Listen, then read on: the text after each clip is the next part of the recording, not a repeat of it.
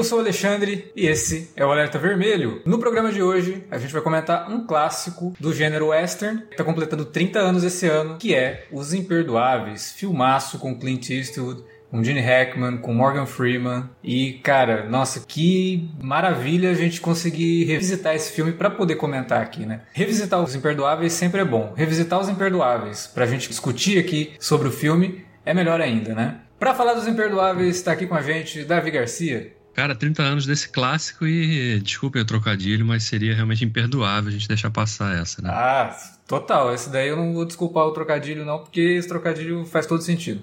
Também para falar dos Imperdoáveis e do velho Clint, tá aqui Felipe Pereira. Vamos falar do, do velho Dumbledore também ou, ou a gente vai deixar ele de lá? Dumbledore, cara. Foi legal porque eu tava assistindo com a minha esposa, né? Aí a hora que aparece o personagem do, do Richard Harris, eu virei pra ela e falei: Você tá reconhecendo ele? Não.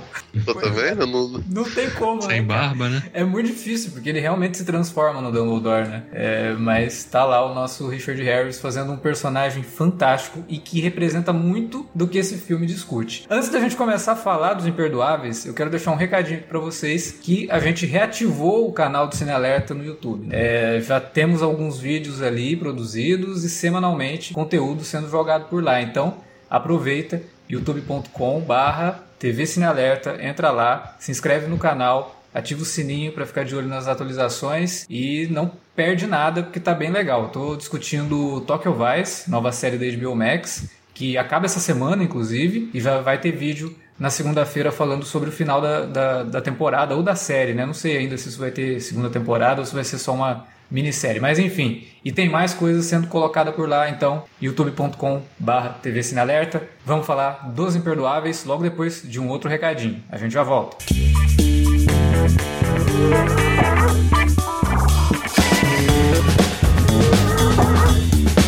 Agora ficou mais fácil ajudar o Cine Alerta a manter o conteúdo no ar e a produzir mais podcasts. Além do padrim.com.br barra cinealerta, onde você pode escolher um valor e contribuir mensalmente e ainda participar de um grupo secreto no Facebook para ter acesso antecipado aos programas, você também pode nos ajudar toda vez que for comprar aquele livro, filme, quadrinho ou o que mais você estiver precisando. É só entrar em cinealerta.com.br barra ofertas e conferir uma lista sempre atualizada das melhores ofertas disponíveis na Amazon e em vários outros sites. Você também pode encontrar produtos relacionados aos temas dos podcasts e o melhor, qualquer compra feita a partir de um link que você abriu no nosso site já garante uma ajuda pra gente. Ajude o Cinealerta a continuar produzindo esse conteúdo que você gosta. padrim.com.br barra Cinealerta ou faça suas compras a partir de cinealerta.com.br barra ofertas. Fique agora com o podcast.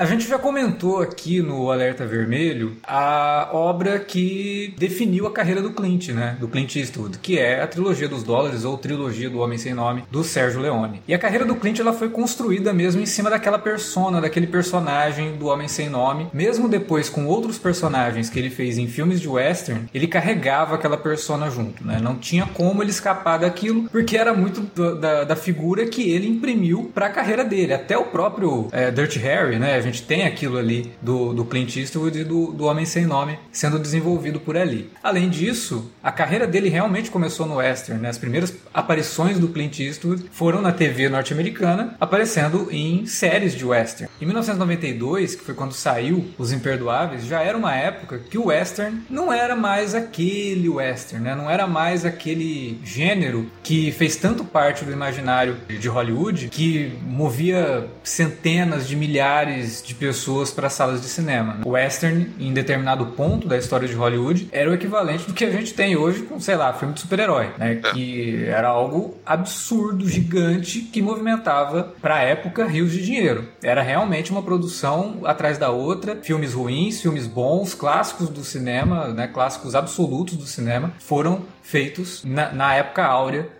do western, né? E sempre com aquela visão que a gente tinha do Velho Oeste, de uma dualidade muito grande, né? Do bem contra o mal, do cowboy que era o herói do filme, o mocinho do filme, como se convencionou chamar inclusive aqui no Brasil, o herói clássico, o herói infalível. Já nos anos 50, houve tentativas de fazer uma redefinição dessa visão do western, discutir um pouco essa visão do cowboy, do herói e, e, de como que era realmente a vida no Velho Oeste. A gente viu isso também acontecer na própria obra dos Spaghetti Westerns, né? E claro, do Sérgio Leone, do Corbucci, de diretores que a gente vive citando aqui quando a gente comenta alguma coisa desse gênero. Só que o Imperdoáveis, que foi lançado em 92, ele pega tudo isso de revisionismo que foi feito, que, que, houve tentativa de fazer e houve tentativa muito bem sucedida, e coloca num patamar muito mais elevado. Aqui a gente tem um cara que é o Clint Eastwood, que, como eu falei, fez a carreira dele no Velho Oeste, né, fazendo personagens de Velho Oeste, depois ele foi experimentando outras coisas, revisitando o estilo de personagem que ele criou para si, a própria persona dele. Ao mesmo tempo que ele também está dirigindo o filme e colocando no filme o peso de todo esse revisionismo. Então você tem um revisionismo feito por alguém que de fato passou por muita coisa para chegar onde ele chegou. Não à toa esse roteiro já tinha sido apresentado para ele no comecinho dos anos 80. O roteiro foi escrito pelo David Webb Peoples, um dos roteiristas do Blade Runner, né, junto com Hampton Fancher. E o Clint achou que na época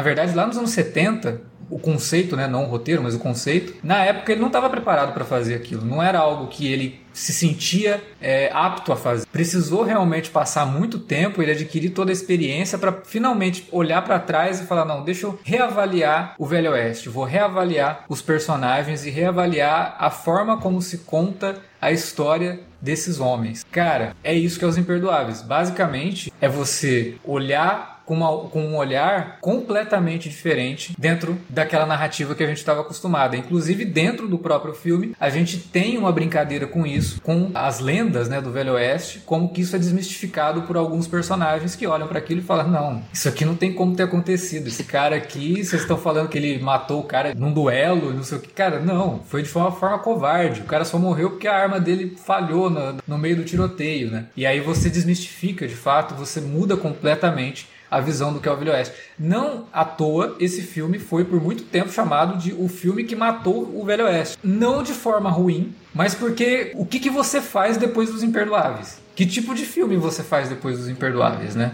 Ele meio que redefiniu o gênero, né? Exatamente. Fala, ah, um novo template está sendo construído e apresentado agora. Se virem agora para manter ah, o gênero e... vivo com esse tipo de história. É. Não dá nem para falar que ele é o primeiro dessa leva de, de westerns revisionistas, porque se, se, você pegar o western spaghetti, ele já é um revisionista. Não, o próprio, coloca, na verdade, nos coloca... anos 50, o próprio John Ford já tinha feito filme revisionista. Sim, o, o primeiro True, True Grit lá, que era mais ou menos contemporâneo aos, aos spaghetti, e depois teve uma outra leva. Dois anos antes teve o Dança com Lobos, que aí já, já faz uma parada meio como o Sérgio Corbucci gostava de fazer com os mexicanos, é, sim, é, mostrando sim. o lado dos mexicanos nas histórias de, de, Velho Oeste, né, de Western. Ele acaba, caso o Kevin Costner, fazendo um pro lado dos, dos nativos americanos, né, sim. dos indígenas. Deixa eu só fazer uma correção, que eu falei nos 50, mas na verdade é 1962. Inclusive tá fazendo aniversário esse ano também, a gente poderia pensar em comentar que é o homem que matou o Facino. Ah, é um inclusive, inclusive tá saindo agora a versão remasterizada em 4K desse filme. É, exatamente. Esse é um filme do John Ford que já trabalha com a, com a ideia de revisionismo. Tem o John Wayne,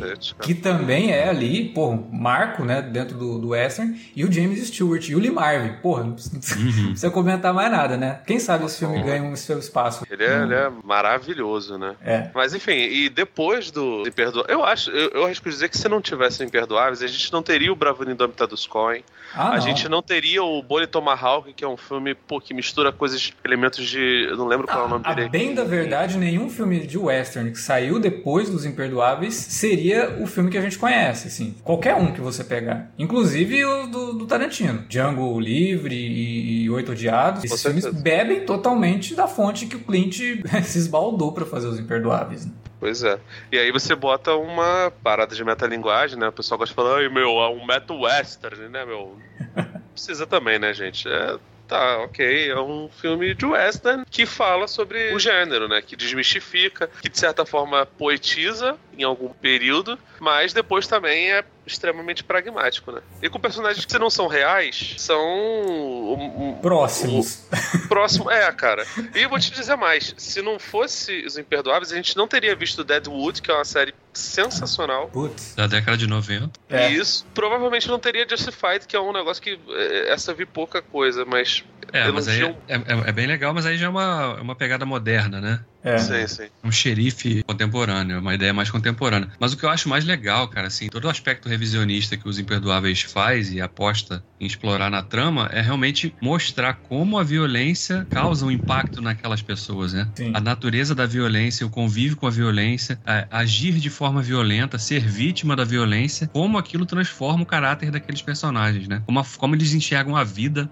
a partir da, das experiências que eles têm com a violência. É. Seja ali as prostitutas no início do filme, e que vão ali ao longo do filme movendo, né? Porque a, a trama acontece por causa delas, né? Que, aliás, é, tem, a... tem um ponto de vista interessante pelo lado delas, né? Porque é aquela coisa assim de que elas imaginam que a melhor forma de combater aquilo que acontece com uma delas é partir pra violência. Sim. Sendo que a é. própria menina que sofreu aquilo não, não sente isso. Ela fica é. desconfortável desde o começo, antes mesmo de entrar o personagem do Clint Eastwood na trama delas, ela fica é, desconfortável com o que está acontecendo, com, de ver as colegas ali juntando dinheiro para contratar um pistoleiro para é, ir atrás dos dois que desfiguraram ela. Né? É, é, esse o motivo da, da, história, né? A gente começou a falar, mas não, não, falou a sinopse, mas é isso, né? Acontece esse ataque a uma prostituta, as colegas dela se unem, pegam o dinheiro que elas têm para poder contratar um pistoleiro. E nisso entra o Clint Eastwood, que já é um cara bem velho, que... Um pistoleiro aposentado. Um pistoleiro aposentado, que se casou, teve filhos e hoje ele tá lá cuidando da fazenda com os filhos, porque a esposa faleceu. E ele não quer mais essa vida, ele tá distante disso, né? A, quando ele se casou, ele, ele se afastou disso. Ele bebia, ele era um cara muito mal e não sei o quê. Só que a esposa dele colocou ele nos eixos, né? Ao contrário do que todo mundo achava, porque as pessoas achavam que ele acaba matando ela, quando na verdade ela morre de uma doença, e coloca ele no trilho realmente. Só que aí surge um rapaz que se diz pistoleiro, mas que precisa de ajuda para poder ir atrás desses dois caras. E é, e é, legal, porque logo no começo você já vê essa questão da, da, da história sendo passada e sendo mudada, né? Porque quando ele chega lá para chamar o Clint, o William Money, né? Uhum. Ele chega e fala: Não, eu tô aqui porque é uma coisa de honra, né? O cara foi lá e cegou a prostituta, arrancou o rosto dela e não sei o que. Aí o próprio William Money fica aterrorizado, né? Fala, Nossa, coisa horrível, né? E não é nada disso. Né? Ela foi sim desfigurada, mas não a esse ponto, mas a história já chegou toda torta, né? Ah, mas aí, cara, pelo amor de Deus, se, se na era do WhatsApp, na era da, da, da informação pela internet tinha isso, você imagina. É, pô, nego acredita em uma madeira de piroca, né? Nessa era, é, imagina cara, naquela. A ideia do quem conta um conto aumenta um ponto é pô, muito grande. E isso também fala sobre outro aspecto que o filme aborda bastante, que é a questão da natureza do mito mesmo, né? O Alex tinha abordado no início ali, mas isso também se aplica às histórias que eram contadas em torno de quem fazia e de quem sofria sofria violência, né? Exato, então... e aí a gente vai ver isso ao longo do filme ali em determinados momentos bem particulares, né? Porque aí o William Money se envolve com a coisa e vai com esse rapaz e um ex-parceiro dele, né? Que era o Ned Logan vivido pelo Morgan Freeman, atrás desses dois. Então, assim, o, o filme, o que move a trama é isso: eles saem para ir para uma cidadezinha onde tem dois caras que desfiguraram uma prostituta e eles vão lá para matar os caras. Né? E aí mas, mas... o filme mistura um pouco de road movie, porque muito do que a gente acompanha o filme é eles indo até a cidade. Não, não, não, não, não. Galope Movie, não tem. Galope não tem... Movie, é, exatamente. Boa. Não tem nem estrada direito. É. Não tem, não tem, nem como ser road. E aí, depois disso, toda a questão que o Davi havia levantado sobre a violência. Porque quando eles chegam lá, aí as coisas vão para outro lado, porque ele te pega no contrapé total. Você acha que eles vão chegar lá já, né? Vão matar os caras. E não é bem assim, porque eles não estavam contando com o personagem do Gene Hackman, que é um xerife, o Little Bill, que é um sujeito extremamente cruel dentro da, da, da estrutura que ele cria para controlar a cidade, né? Ele é o xerife local, né? Ele é o xerife local, mas ele é muito rígido, né? Ele praticamente coloca a cidade é, ali. O cara, o cara é um fascista total. total. E ele, claramente ele sente prazer em ser violento com os outros. E né? eu até me sinto mal, porque uma das melhores coisas que acontece no filme envolve ele e você meio que fica do lado dele quando ele tá é, dialogando com o personagem do Richard Harris, que é o Bob Inglês, o English uhum. Bob, né? Ali você fica meio dividido. Você fala, putz, o cara é um filho da puta, principalmente se você já viu o filme, quando você tá vendo de novo, você sabe o que ele vai fazer depois, né? Uhum. Mas você concorda com ele, porque o English Bob, que é o Richard Harris, é um filho da puta maior ainda, e é um covarde. Ele é o típico covarde mesmo. E é o covarde que se vale do, do pior artifício, né? Pra espalhar o seu mito, né? Exato. Ele contrata um biógrafo ali pra ajudar a aumentar o mito em torno do que ele fez ou faz ainda, né? Cara, Se o fosse hoje, ia ser um assessor de imprensa, né, cara? O social media do, do, É, exatamente. do, do Roberto Britânico. O Gene Hackman, ele, a hora que ele pega o livrinho lá que o cara tá escrevendo, que é The Duke of Death, né? Aí ele, The Duck of Death, tipo, o pato da morte. Aí o cara, não, o Duque da morte. Aí ele dá um sorrisinho assim, irônico, né? E continua depois chamando o cara de pato da morte, porque ele sabe que o cara é um covarde, o cara é um patife total, né? Então tem, todo, tem toda essa ambientação do filme e que ao longo de toda a trama vai discutindo a questão da violência, vai discutindo a questão do mito, vai discutindo o que você acha que é uma história contada, porque a questão do Velho Oeste, ela não é só as lendas do Velho Oeste, é, de heróis, que não sei o que. Não, você tá falando da própria história dos Estados Unidos ali, né? Você tá falando de É, o- que, peraí, você tá me dizendo então que todas aquelas histórias que a gente ouviu falar sobre a criação de uma cidade, sobre os desbravadores e tudo aquilo, é lorota? Porque você pode ir fundo a esse, a esse, a esse nível também, né? Cara, Quem é, escreve a história normalmente são os vencedores, né? A, histó- a história do Velho Oeste é uma história de, de, de uma bagunça total, porque, primeiro, o crime não era organizado. Inclusive, um dos motivos do, do, do Western ter deixado de ser super popular foram os filmes que, que abordavam máfia. Tal qual aconteceu com a criminalidade, o crime se organizou. E, enfim, os gangsters vieram e tomaram de assalto todo aquele, aquele negócio de bando de pessoas, né? E se você for ver, o filme ele também acaba falando sobre isso, porque o Little Bill, do Gene Hackman, ele tem uma. Não é exatamente um grupo criminoso ali. Mas é um grupo miliciano, de certa forma, e extremamente organizado. Todos os subxerifes dele usam uma estrelinha de xerife pra mostrar que eles são o braço da lei. É como se ele tivesse vários xerifes ali ao- a, serviço deles. Então, assim, o, o Velho Oeste era um negócio que estavam se agrupando, inclusive territórios, né? Invasões no México, né? Os estados estavam começando a se solidificar, entre aspas, como estados é, pertencentes aos Estados Unidos da América, ao país, né? É, Aquele, 50, aquele juntamento de, de 50 estados. Era uma época pré-guerra civil, foi abordada lá no nosso querido Três Homens em Conflito do Sérgio Leone. E, no entanto, tinha essa modernidade surgindo, porque o grupo de milicianos do, do Gene Hackman era meio que isso. Então, nesse ponto, eu acho super natural que as meninas, as, as prostitutas, afinal de contas, as mulheres praticamente não tinham outro trabalho, senão, sei lá, é, uma babá era quase uma escrava, praticamente. Que fosse pago, que, que não fosse ligado à, à prostituição. E uma vez que elas percebem, ninguém vai estar por elas, nem o cara que, que as comprou, o dono do, do, do, do bar, cara, elas tomam as as rédeas elas mesmas. Elas querem ser as próprias senhoras do, do- do destino delas. Sim. Então, é natural que elas procurem. Então, se a menina tá desconfortável com isso, azar da menina, porque poderia ser qualquer uma delas ali. Sim, sim. É natural que Não, é, ela tá desconfortável, mas não é também pra gente tomar nenhuma lição moral, né? É mais assim pra questão da, da, da própria violência. Quando você percebe o fruto daquilo, você começa a reavaliar, né? Você fala, não, pera aí, eu tô falando aqui tirar a vida de duas pessoas. E aí é isso que permeia depois até a discussão com o próprio Scofield Kid, né? Que é o garoto que vai atrás do, do personagem do Clint Eastwood pra ter ele como parceiro. O cara chega lá falando que, ah, eu já matei, eu já matei cinco, não sei o quê. E quando chega na, na hora, na via de fato mesmo, quando ele finalmente mata alguém, ele fala: É, na verdade eu nunca tinha matado ninguém e agora eu nunca mais quero matar. É, é horrível, né? Eu tirei uma vida. Pri- Principalmente a forma que ele faz, né? Pois é, é, exato, porque não é nem. É covarde. Ele É, entra, o cara tá, covarde. tá lá na, na privada, porra. Sabe? não é no sem chance duelo. nenhuma de Ah, defesa. o, o momento mais vulnerável, né, cara?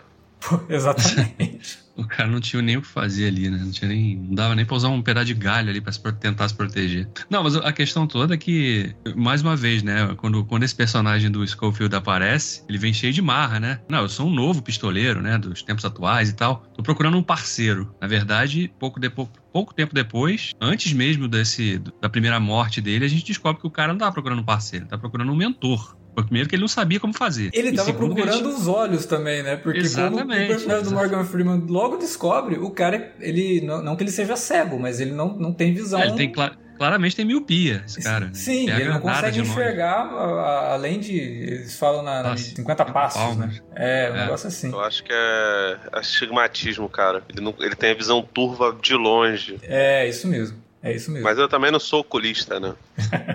Mas é isso mesmo. E aí, o personagem do Morgan Freeman já fica mega com o pé atrás, né? Onde é que eu me meti aqui? O cara vem é, com essa amarra e, na verdade, não vai principalmente, muito, né? Principalmente porque você percebe que o, o, personagem do Morgan Freeman, o Ned, ele já estava estabelecido no lugar ali. Ele, tava, ele casou com uma, uma indígena, né? Ele já estabeleceu a sua fazenda. Ele aparentemente não, não tinha nada faltando para ele. Pro personagem do, do Will, do personagem do, do Eastwood, você percebe que ele estava estabelecido ali, ele, ele tava se, tentando se virar como fazendeiro, mas também não tinha muito é, muito, muito tá dom pra coisa. financeiro, na verdade, né? Ele não tinha nada, cara. A única coisa que ele tinha era os porcos e as vacas deles. Os porcos, os, os filhos doentes, estavam cuidando né? dos porcos. Estavam vários deles com febre. Ele tava percebendo que a vida dele estava ruindo e que ele precisava fazer alguma coisa, porque senão os filhos iam morrer é. de fome. Se fosse só por ele, eu acho que ele ficaria tranquilamente. Ah, dane-se, eu vou morrer aqui. Sim, eu cometi sim. pecados. Porque assim, ele, fa ele fala o tempo todo que a mulher dele o curou e, a, e ele tem uma fidelidade à morta exatamente por conta disso. Sim. Então, assim, ele, tá, ele tinha muito a perder. Uh, ele tinha a família dele a perder. Você vê como é que é sinal dos tempos, né? Ele vai embora e ele fala pros garotos: vocês se virem aí, são duas crianças, cara, sério. Deve ter, o garoto deve ter seis, a menina deve ter quatro anos. Ah, mas naquela época a pessoa emancipava cedo, né? Ah, não, você tá maluco? Esse moleque, é, ele é praticamente maior de idade. Com, o pessoal morria com 40 anos. É, exatamente. 10 o cara já era é. jovem adulto. É. Não, o Clint Eastwood mesmo, cara. O, personagem, o, o, o tinha 27 no máximo. Mas daquele jeito. Mentira, é. ele devia ter uns 40, 40, 50 por aí. É, ele conseguiu chegar, né? Porque ele saiu daquela vida, né? Mas aquela vida ainda assombrava, né? Você vê claramente que ele sente, né? Ele tem pesadelos com as coisas que ele fez no passado. Sim, tanto que quando perguntam para ele, é, ele, ele claramente tá tentando se exorcizar, tanto que ele, ele claramente tá tentando se exorcizar e você percebe que a ligação com a vontade assassina, esse negócio todo, estava intimamente ligada com o vício. Tanto que ele fala o tempo todo que a mulher dele o curou da bebedeira, né? Uhum. Então, mas até que ponto também ele, até que ponto o trauma da violência também não o levou ao vício da bebida, né? E o cara usava a bebida para escapar daqueles traumas. É, provavelmente. E, não, e provavelmente ele vai atrás do Morgan Freeman, né, do Ned Logan, porque ele não estava realmente afim de chegar até as vias de fato. Ele poderia ir para guiar o pessoal e falar: não, vocês têm que fazer assim, mata os caras ali e tal. Mas ele não estava uhum. afim de botar a mão na massa, porque não era algo que ele se enxerga, enxergava mais fazendo. Ele precisava do dinheiro. Ah, ele não conseguia, cara. A primeira vez que ele tentou atirar, ele fracassou retumbantemente. Ele é, precisou é. de uma espingarda para poder. E você vê que ele vai recuperando a mira, essas coisas todas, ao longo do filme. Tanto que, enfim, na, no, no momento final lá, é, quando ele descobre a perda de um, de um amigo e volta, né, o sujeito vingador que matava mulheres e crianças e fazia o diabo, ele precisa voltar a beber. Eu vou é, é. tomar um último trago ele fica o, pra uma última todo, né, matança. Né? O filme todo ele nega a bebida. Só que a partir do momento que ele bebe, que é, que é esse momento que ele realmente fala, não, agora eu vou ter que pegar e fazer por mim mesmo, que é quando ele pega para beber, aí acabou, cara. Aí ele, ele então se entrega ao velho o... William Mooney. Ele, ele até chega a matar um sujeito antes, né? Ele atirando a barriga, mas não é letal, ele atira na barriga e o sujeito morre lentamente. É. E aí o Kid pergunta para ele como é que era matar, ele falou, não sei, porque eu estava a maior parte do tempo ébrio, então... É verdade, e, assim, se você levar isso em conta, essa primeira morte dele no filme talvez tenha sido uma das primeiras que ele realmente tinha, teve consciência do que fez, né? Vocês não percebem isso que vocês nunca beberam, né, cara? Você não sabe o que é ser viciado. É horrível, cara. É um negócio. As pessoas acham que é engraçado. Ah, ah, ah, o fulano tá passando vergonha esse negócio todo. Só que tem dessas coisas, assim, de você entrar num. num, num em Nárnia, né? Numa outra dimensão, esse negócio todo. E, e talvez não. Assim, claramente você não é totalmente responsável pelas atitudes que você tem, porque você pode pode entrar meio que numa realidade paralela e você perde controle. É horrível, cara.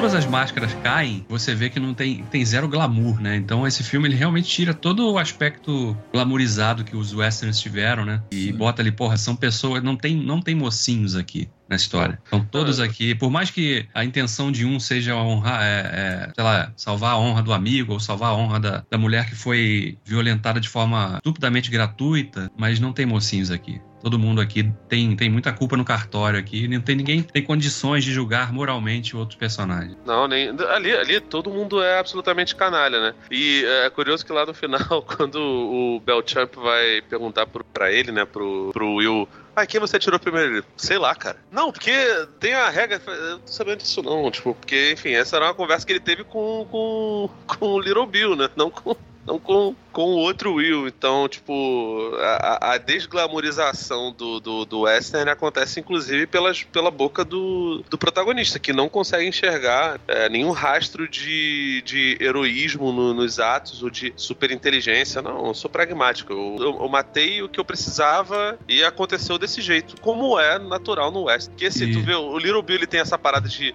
ah, eu vou, vou, vou quebrar as pernas da magia, esse negócio todo, só que ele também gosta de ficar ficar é, supervalorizando os próprios feitos. Então ele, ele Sim, acha que ele tá Inclusive os feitos dele como carpinteiro, né? Que ele é um péssimo carpinteiro, ele tá construindo a casa dele, aí tem os capangas dele lá, falando com outro dos capangas dele, fala, Pô, vocês viram a casa dele? Pelo amor de Deus. Tá, não faz não tem sentido nenhum a casa que ele tá, tá construindo. Oh, a cena das goteiras, cara. O Belchamp, e o Belchamp é maravilhoso, que ele é o cara mais covarde do mundo ali. Se fosse na época do, do Sérgio Leone, ele provavelmente ia ser um sujeito banguela e bem velhinho, né? Mas, enfim, não podia ser, né? Porque ele era, era biógrafo. Mas, assim, você percebe que aquilo ali é uma história de, de homens absolutamente falhos. Todos eles são falhos. É porque o, o Little Bill, ele tem essa parada de, dele achar que ele é o, o Neil lendo os códigos da Matrix. Mas não, cara, ele é um cara igual. Ele é igual aos outros caras, não tem nada. É, na verdade, na verdade, ele é o. Trazendo pros dias de hoje, é aquele cara que entra pra polícia só pra poder ter autorização pra matar, porque ele gosta de fazer aquilo. Ele é, ele seria um bandido comum como qualquer outro, como, como Little Bill, por exemplo. Mas ele resolveu se esconder atrás da insígnia de xerife pra poder fazer o que ele gosta de fazer, que é ser violento, que é ser humilhar os outros. O Felipe falou no Bochan, né, que é vivido pelo Saul Rubinek, que é excelente, né? Ele é muito. Ele é bem character actor, mas mas ele faz muito bem esse, esse personagem aí, que é um cara contratado para contar as aventuras do, do, English Bob. E ele é levado pela história, pela lenda. Ele acredita nas lendas, né? Tanto que quando o Little Bill começa a desmistificar isso tudo, ele fala: não, mas não tem aquela coisa de tal, tal, tal. Cara, não, não tem isso. Assim como acontece com o próprio William Money, né? Ele é basicamente a gente, né? O Saul Rubinek, ele faz o, o, o espectador. Ele faz o espectador que está acostumado ao western clássico, ao western antigo, as concepções de, de, de moral do, do, do western clássico de repente, imagina, a gente é transpo, transposto pro Velho Oeste. Aí você chega lá com toda essa base.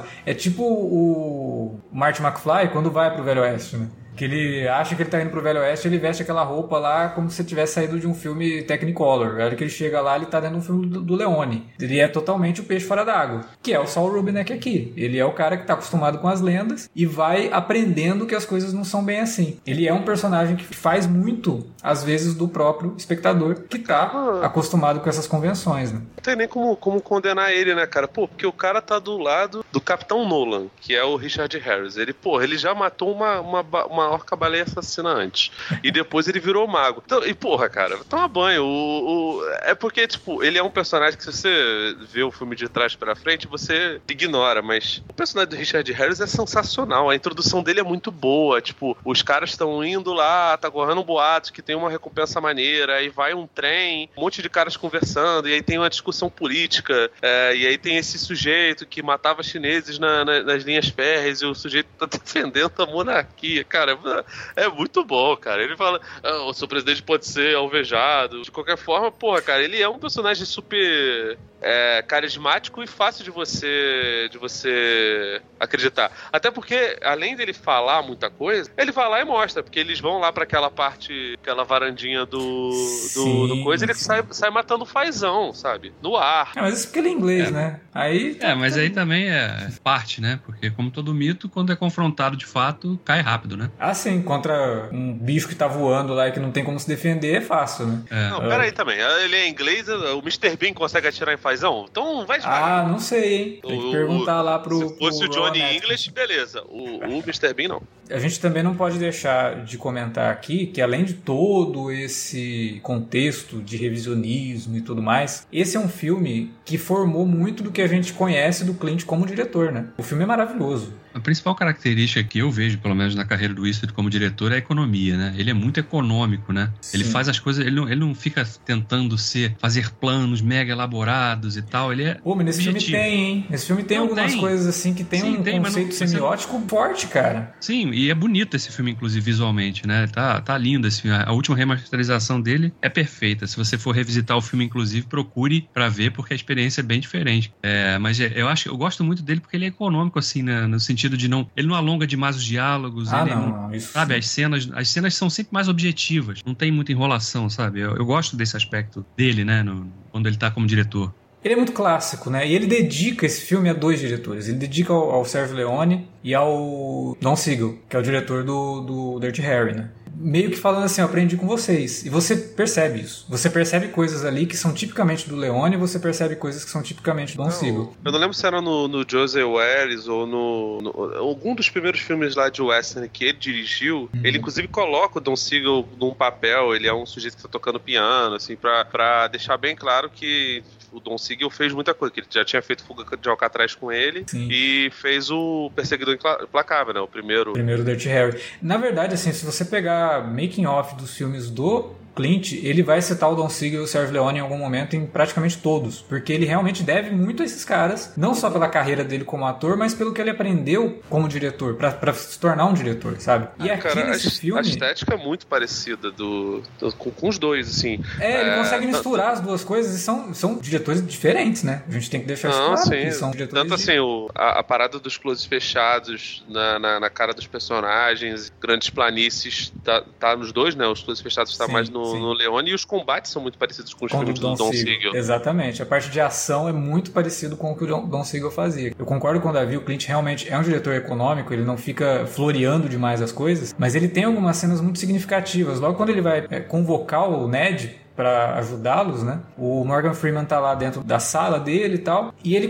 posiciona a câmera meio de baixo para cima, para já dar aquele, aquele tom imponente pro, pro Morgan Freeman, e a câmera vem acompanhando ele enquanto ele tá andando. Quando ele vai finalmente decidir se ele vai acompanhar o Clint ou não, ele passa por uma soleira da porta e tem uma arma na cabeça dele, uhum. né? A arma tá pendurada na parede. Quando ele passa pela porta, ele, ele para e a arma fica posicionada na cabeça dele como se realmente tivesse aposentado. Tivesse aposentado, porque ela está pendurada ali, mas ao mesmo tempo ele só está pensando naquilo. É. Né? Então você tem toda um, uma construção ali que é cheia de significado, não é meramente um plano bonito por ser bonito. Uhum. Né? Não, sim, sim. tem um significado que ele está passando ali. É, mas eu digo mais no sentido da economia nisso, né? É, ele é sutil quando ele pode ser. Sim. Porque talvez na mão de outro diretor ele ia pegar ia mostrar o personagem puxando a arma, passando um paninho, né? Fazer, olha, o cara tá se aposentando, mas ele tá pensando de repente em né, é. voltar a arma para ser reutilizada de novo. É. Não, aquele o, person... o Ned estava satisfeito com a vida que ele tinha naquele momento. Podia estar até pensando em arma ainda. Sim. Mas ele não pensava mais em usá-la. É, Ela sim. era ali só um recurso de defesa para caso alguém viesse tentar invadir a terra dele, talvez. É, ele morava isolado, né? Ele mantinha aquilo dali, obviamente, porque. Ah, e fora que a situação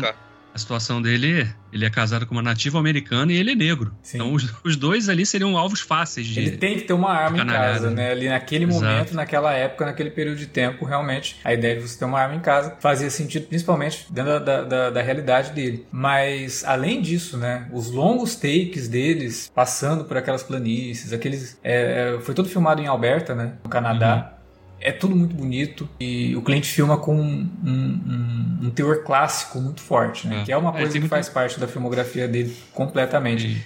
E bastante sensibilidade para capturar ali algumas daquelas passagens no, durante o, a cavalgada deles ali, né? É, por exemplo, a morte, a primeira morte, né, que o William Money acaba cometendo, que é aquela que o Felipe até já citou, o rapaz está se arrastando, porque eles estão ali no meio do tiroteio, o rapaz que é o alvo está se arrastando, e ele atira, a gente não vê o tiro pegar no cara praticamente, e depois uhum. ele cai atrás de uma pedra, a gente só vê as pernas dele. É. né? Então tem todo um, um, lado assim de, cara, eu não vou glorificar isso. Eu não vou mostrar isso como uma vitória do personagem do, do William Money, porque não é uma vitória. Ele mesmo ele, percebe ele, que não é. Ele sequer mostrar... nem tem certeza que, que conseguiu matar. Ele fala, os caras falam, não, ele morreu, ele morreu ou não morreu? Não, e de novo, de novo mostrando que a natureza desses, das histórias dessas pessoas aí que trabalhavam como, como matadores, ele sempre envolve é, covardia. Porque o cara tava andando ali, o cara não teve nem chance nenhuma de tentar se defender. Tava é. no cavalo, tomou um tiro na barriga e caiu. Sim, e ele até então... percebe, né, que o cara realmente vai morrer, que o amigo do cara pergunta, fala, ele tá pedindo água, né? Ele fala, não, vai, leva água lá, eu não vou tirar em você, pode levar água pra ele. Aí o cara vai, uhum. leva água. Ah, é, é, é, assim, ele não atirou porque ele não tinha mais bala. Mas ele, enfim, os caras não sabiam, né? Isso aí é um jogo de pôquer, cara. Aquilo ali é uma partida de pôquer. O sujeito blefa quando dá e. Que até esse, esse cara que vai levar água é o policial lá do, da série do Pacificador, né? Olha, que atua junto com aquela menina e que depois acaba sendo bom, enfim. É, Caraca, eu, eu, eu, juro pra você que eu bati, eu falei, será que é? Mas não. É, tava bem novo aí, né, porra? Tava bem novo. Aliás, tem muitos atores que aparecem no filme que são. que a gente conhece muito de séries gravadas no Canadá. Ele, principalmente, né? O Lachlan Monroe e o John Piper Ferguson, que até na série do Corvo, ele era o top dollar, né? Versão da série do Corvo lá com o Mark da Casa. Caralho, parabéns, cara. A conta da é, Mark da Caixa. Inclusive, a gente tem que falar logo sobre. chamar o Wilker pra, pra gravar sobre Pacto com Lobos. Sim, ó, eu tô conseguindo marcar aqui na, no bingo, citar o Mark da Cascos num podcast sobre o Clint Eastwood. Isso não é fácil, gente. Conseguiu. Vai ser o nosso. O Mark da Cascos vai, vai substituir o Kevin Bacon naquele jogo lá. Clint, ele é um cara que ele normalmente gosta de falar sobre. É, é ele, até, até pouco tempo atrás, ele era do, do Partido Republicano, né? Até saiu é, pós-eleição do, do, Donald Trump, né? Ele votou no Trump, mas muitas ressalvas. Não sei se ele chegou a votar na, na tentativa de reeleição, é, mas enfim, ele é um sujeito extremamente nacionalista. Então você pega os filmes dele e você, mesmo que não sejam filmes é, sobre histórias épicas, esse negócio tudo, tem um pouco da ideia de, de, nacionalismo, né? Até naquele filme lá dos anos 70, que ele fazia um sujeito que é, circense, tinha um bocado disso. Os filmes que ele dirige têm isso. O, o Imperdoáveis dele não foge disso. Ele é um filme sobre a decadência do velho oeste americano e de como os Estados Unidos estavam começando a se, a se portar. E ele é um cara muito ligado a um personagem, né? Ele tem um personagem e ele explora aquilo dali. Anos depois, ele fez vários filmes que tinham uma temática parecida com a do Imperdoáveis, especialmente no que tocava os papéis dele, né? Aí a gente pode ver coisas boas, tipo o Gran Torino, que é sensacional, é uma, é, para mim é uma masterpiece, é, é uma obra-prima mesmo, é um dos melhores filmes dele. A Mula, que eu acho bem legal, mas que tem um, uns probleminhas ali, mas ainda assim é um bom filme. E recentemente o Cry Macho, que é praticamente a mesma coisa do Amula, só que muito pior. E no caso do Cry Macho, esse lance dele ser extremamente econômico pesou muito, porque é um elenco de não atores, né? Então, assim, quando você pega e faz poucas tomadas, né? Ele era econômico até nesse sentido. Ele fazia poucas tomadas e aí você bota o Gene Hackman e o Morgan Freeman para fazer, é uma coisa, né? São dois dos maiores atores da história do, do, do, do cinema. quando você pega não atores, isso pode complicar bastante, como complicou no, no, no Cry Macho. Eu acho que é um filme que é fraco, cara. E pior ainda foi lá o filme 15, 17 horas Paris, tá ligado? É, uh, sim. Que, que se passa num trem, é uma história de verdade, e ele chamou os caras para poder fazerem o filme, né? Enfim, essa jornada dele de fazer filmes sobre heróis, né? O próprio Sniper americano, que é muito criticado, embora eu acho que não deveria ser tanto, né? Fora a cena do bebê, que é realmente é indiscutível, é foda, tem como. E sei lá, Sully, que muita gente reclama também, que eu acho um bom filme, ele acabou patinando por conta disso também. Então é uma faca de dois gumes. Quem sou eu para dar pitaco na carreira do Clint Eastwood, né? Mas a gente percebe que ele não é um sujeito que é infalível. No caso dos Imperdoáveis, pô, cara, é irretocável. Tem, tem, tem várias tomadas absurdas, tem muito plano gigante. A cena de introdução e a cena de fechamento que vem com aqueles letreiros é linda. O texto é bonito demais, né? O texto, o texto dos, é, dos letreiros é, é, Nossa, é muito bonito, cara. O, o, e principalmente o último, que fala Ele sobre a mãe da menina, né? Que a mãe da menina foi atrás para saber o que tinha acontecido com a filha e ela ficou sem entender por que, que ela, a, a filha dela teve sentimentos por aquele cara irracível e, e cruel, né? É muito é, bonito. Pois é, É, e, e, a, enfim, a, mãe, a, filha dela, que é uma personagem que nem existe dentro da história, né? Sim, não viva, não, pelo é. menos. Ela, ela é a mais viva das personagens, porque ela é o primeiro evento de transformação do filme. Que ela transformou a vida do William, né? Ela. Ah, e ela, mesmo. completamente a vida dele. Mesmo morta, ela ainda se mantém como uma bússola moral do personagem, né? Sim. Ao longo de toda a história, Sim. né? Tanto depois no desfecho do filme mesmo, quando ele teoricamente poderia, ah, beleza, agora eu vou continuar nessa vida aqui mesmo, que é, que é a única coisa que eu sei fazer. Não. Ele ainda assim volta e a gente descobre que ele depois se mudou pra cidade, montou uma fábrica de tecidos, né? Com filhos. Sim. É, não, isso é, isso é uma especulação, no caso, né? Eles falam que esse era, era, era o papo que, que rolava, né? E o que é engraçado, porque quando eles falam da retaliação à menina que foi machucada, eles aumentam as coisas sem nem pensar. Eles, cada hora que eles falam, eles aumentam, não, ela teve os seios cortados, teve não sei o que, teve, tava tudo destruído. Mas aí quando fala do, do futuro dele, talvez ele tenha se mudado, talvez ele tenha dado certo. Tipo, é, é, é bastante curioso que a coisa vá por aí. E, cara, lá, há um tempo atrás eu fiz um, um curso sobre jornada do herói, né? A gente estudou um pouco sobre o Joseph Campbell, né? O, o herói de mil faces, a jornada do herói. E uma das coisas que o Campbell bota ali pra, pra fazer parte de uma história básica é a ideia do mentor, né? Você vê, o Kid procura no William um, um, mentor, mas a jornada do William ela tem o seu próprio mentor. Se você pegar os filmes do Leone, você vê o, o Louro, né, o Blonde, né, o Soleiro Sem Nome, ele não tem um mentor. O mentor dele é, é, o passado dele, é o código moral dele, é a ideia dele do que é certo, que é errado, de como ele deve agir, o homem deve fazer o que o homem deve fazer, que é basicamente quase todos os personagens do Clint Eastwood. Esse filme é uma exceção. O mentor dele é a esposa dele. Tanto que, quando ele vai embora, ele confia que o espírito da esposa vai olhar os filhos dele. Não tem garantia nenhuma. A gente não sabe como é que vai ser. E, cara, é sensacional como ele, como ele trata isso. Então, assim, no me ao mesmo tempo que ele mostra um western super pragmático, é um filme que gosta de poetizar e que dramaticamente é muito forte, cara. Porque tem, tem mil simbolismos. A própria morte do, do, do Ned, cara, é um negócio que a gente até esqueceu de falar. Ele é morto morto depois que o, que o Little Bill perde a, a linha e tava dando chibatadas nele, cara. O negro, mesmo emancipado, ele não consegue fugir da, da possibilidade da escravidão. É foda, cara, é bizarro. É, e que é o momento que, como eu falei, né? Lá atrás, se você tá assistindo ao filme pela primeira vez, você se diverte com o personagem do Gene Hackman por um momento. Mas se você está assistindo a segunda vez, você se sente culpado de se divertir por saber o que ele vai fazer depois, que é justamente esse momento com o Ned, assim, que é uma coisa muito pesada e você percebe realmente toda a índole do, do personagem e aí não tem como mais você sentir qualquer simpatia por ele. Não, não tem. Acho que é a mais tensa do filme, porque você sabe que ele vai sofrer violência e o, o Eastwood também não, não não mostra essa. Ele mostra uma parte, né? De o personagem sendo açoitado ali. Sim. É, mas a gente não, não vê o que acontece depois, né? A gente só vê ele o não desfecho. Explora, né? Ele não explora a violência. É, exatamente. É. Exato, né? Mas é uma coisa terrível, porque você percebe que de todos os personagens, aquele personagem ele já tinha inclusive desistido, ele estava voltando para casa quando ele foi pego. É. Então ele não estava nem no, ele não tava nem envolvido na morte do cara lá no banheiro. É, então, não, assim. Eles, inclusive, sabem, porque ele, ele é pego antes, ele tá sendo açoitado antes.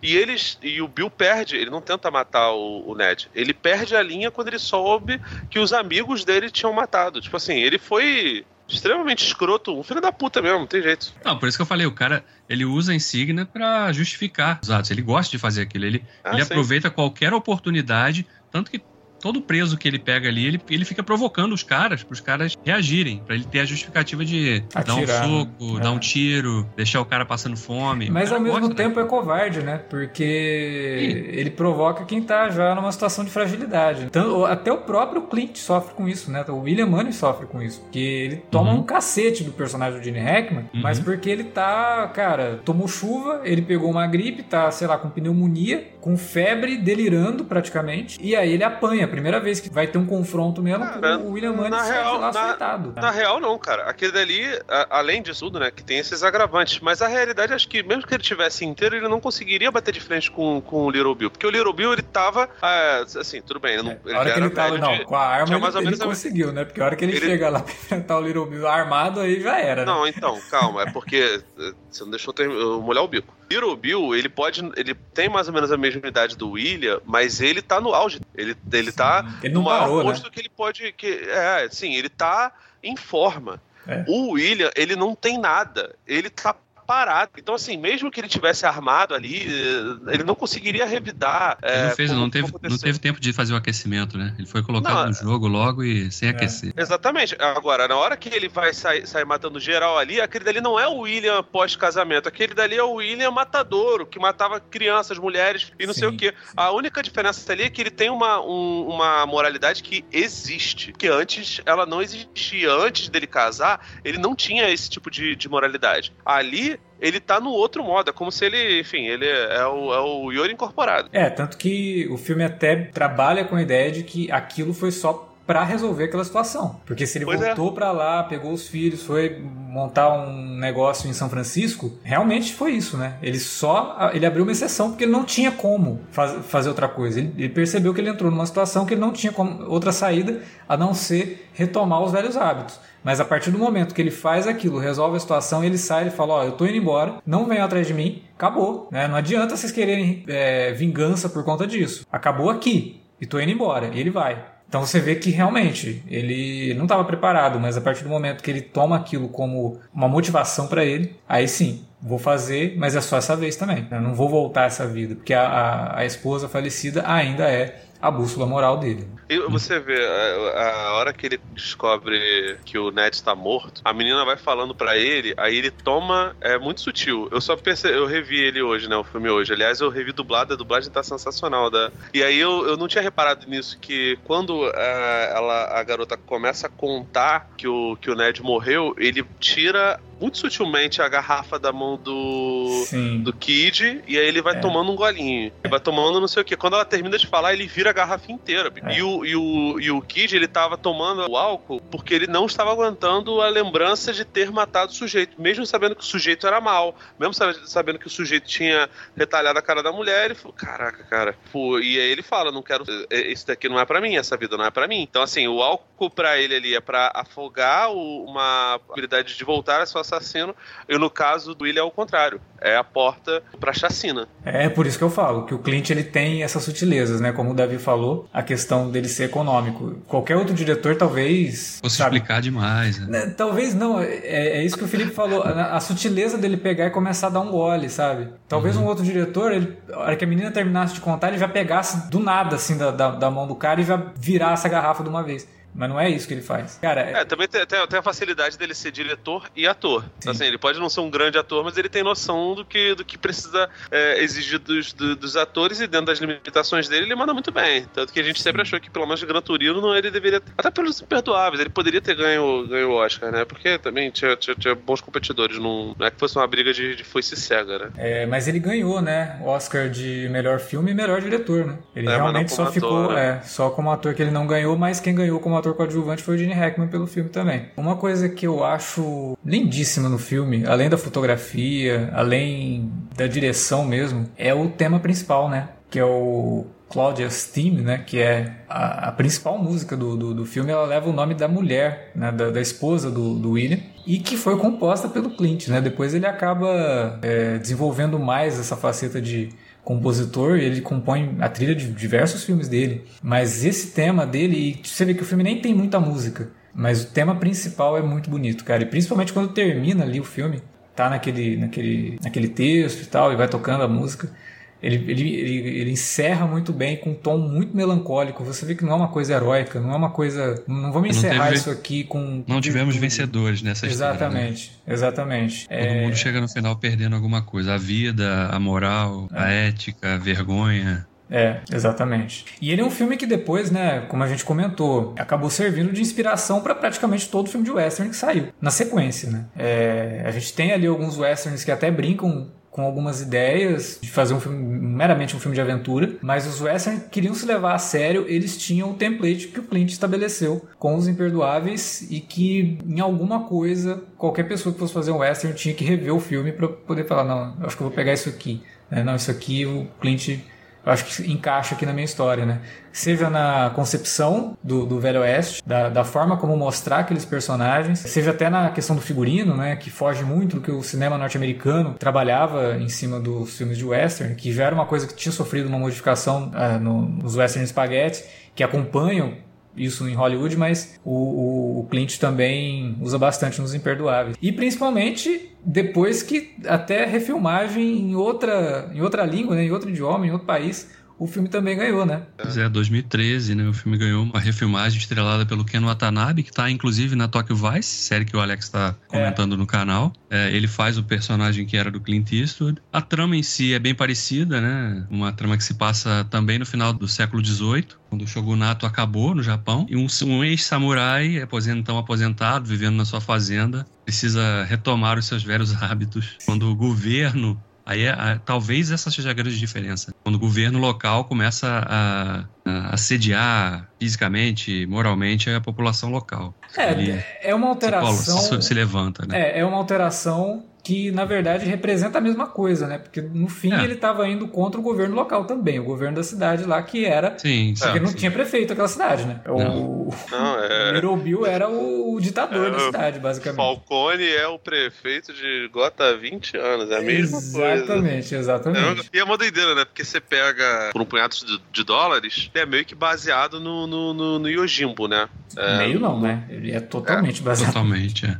Pois é, do, do nosso querido Kurosawa. E Sete Homens e um Destino é uma, uma refilmagem do, do, Sete, do, Samurais. Sete Samurais. Aí os japoneses fazem uma é, tradução de um western revisionista, só que pra, pra, pra temática de samurai. É bem legal, né? Agora, é. tem outras coisas lá. O Takashi Miike mesmo fez um, fez um Django, que eu acho legal, assim, não é um dos melhores filmes do Takashi Miike, mas é muito legal, que é o Suki, Sukiyaki, Sukiyaki Western, Western Django. Django. É. Que tem, inclusive, o Tarantino aparecendo, né? Exatamente. Pô, cara, que é bem legal, cara. É, é divertidíssimo então, assim, esse filme. O, o, o Takashi Miike é, é maravilhoso. Sim. Mas, assim, cara, é muito doido como, como essas coisas... É às vezes conversam. A troca de influências, ela às vezes se inverte e se inverte de uma maneira bem. Não, e é legal curiosa. que, um, como, como as culturas se alimentam também, né? É. Um aspecto que o Western pegou lá atrás dos filmes orientais e evoluiu dentro do gênero. Anos depois a gente vê o cinema oriental também revisitando e pegando e colocando cores novas também sobre essas, é bem... essas novas, novas ideias, né?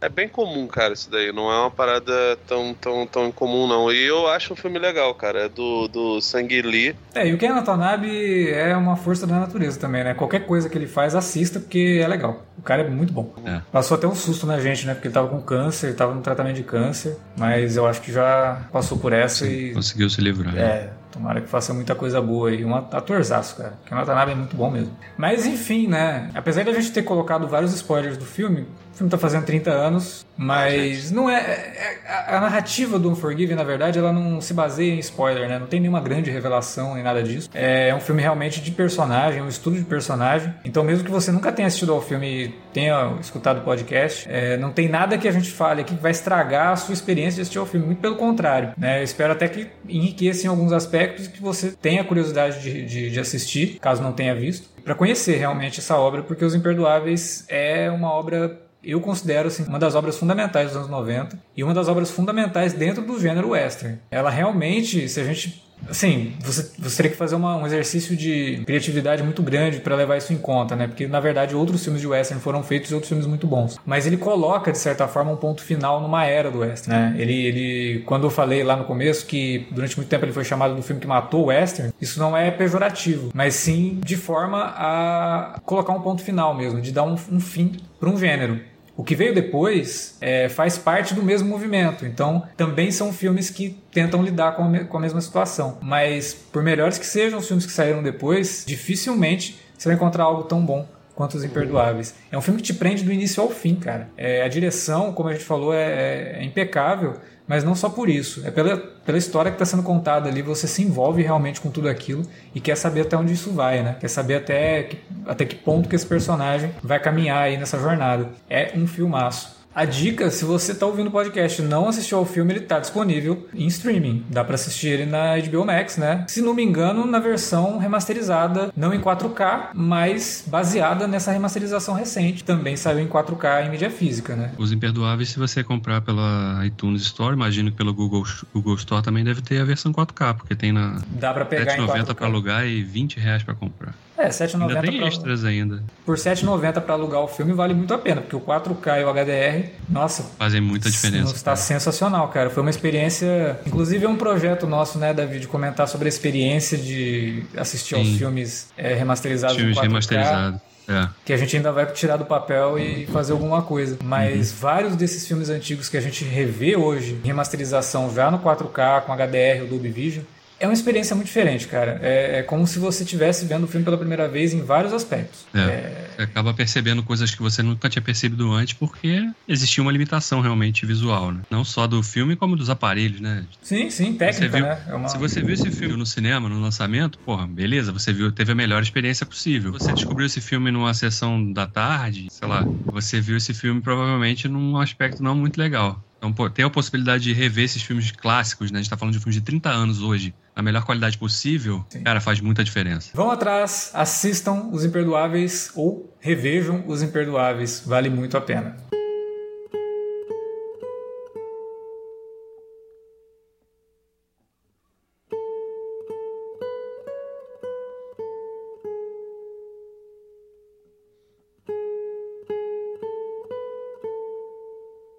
Isso que a gente tinha para comentar sobre esse filmaço do Clint Eastwood. E agora a gente joga a bola aí para você que nos ouviu. Deixa aí na área de comentários se você já assistiu Os Imperdoáveis. Fala pra gente o que você acha do filme. Se você ainda não assistiu, comenta logo depois de assistir se você concorda com a nossa avaliação aqui desse clássico do Clint. Você pode falar com a gente também nas redes sociais, facebook.com.br Cinealerta ou arroba Cinealerta no Twitter. Utilize as redes para divulgar o nosso conteúdo. A gente se vê então em 15 dias com um alerta de spoiler que tá aí chegando, quase, quase lá, pedindo para ser gravado. E a gente vai gravar para comentar o Doutor Estranho do, do, do Sam Raimi, né? Tomara que seja o Doutor Estranho do Sam Raimi mesmo. Mas enfim, valeu pela audiência e até a próxima.